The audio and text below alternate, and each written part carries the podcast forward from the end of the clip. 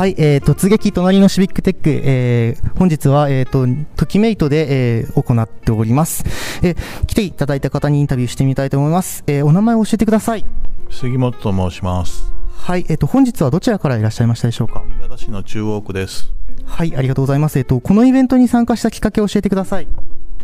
ほう。はい、えっ、ー、と、一つは共催している団体での主査をしているということと、えーと、オープンデータに関する活動は以前から、え、しておりまして、えー、それで興味を持って参加しております。はい、ありがとうございます。えっと、本日はどのような動画を見ていただきましたでしょうか？えっと、事前にちょっと確認してなかったんですけども、あの、こちらの会場の方で、特に、あの、えー、まあ、フードバンクの話と子ども食堂の話ですね。あのあたり、あの、まあ、身近な話題ということでは、あの、とても興味を持ってみました。ありがとうございます、えー、見ていただいた動画の中で特に印象に残ったところを教えていただけますか？はい、あのー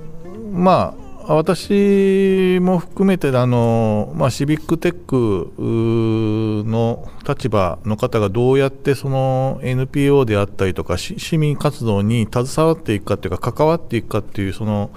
あのなかなか、えー、直接支援するっていうのは難しいんですけども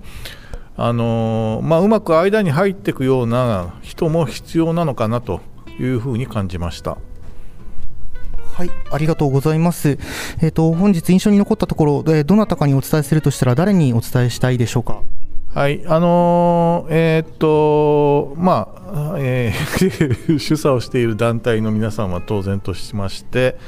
あとは私が代表しているの代表しているシビックテックの方の団体ですね、そちらの方にも伝えていきたいと思っています。はい、えー、本日はありがとうございました。